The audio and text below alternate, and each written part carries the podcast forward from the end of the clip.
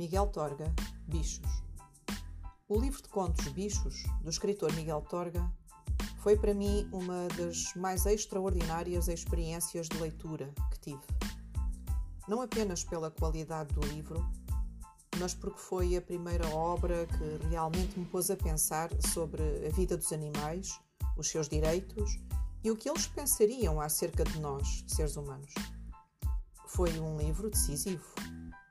Por exemplo, a humilhação do touro Miura na arena, ou o final do galo Tenório, morto para servir de alimento, depois de ter sido o galo da capoeira.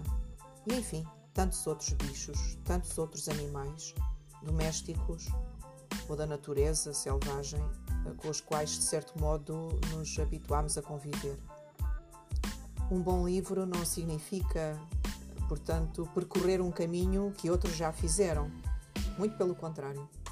Ler é um ato de descoberta, pelas mesmas razões que nos levam a querer conhecer o mar, ou conhecer outras terras, ou a fazer novos amigos.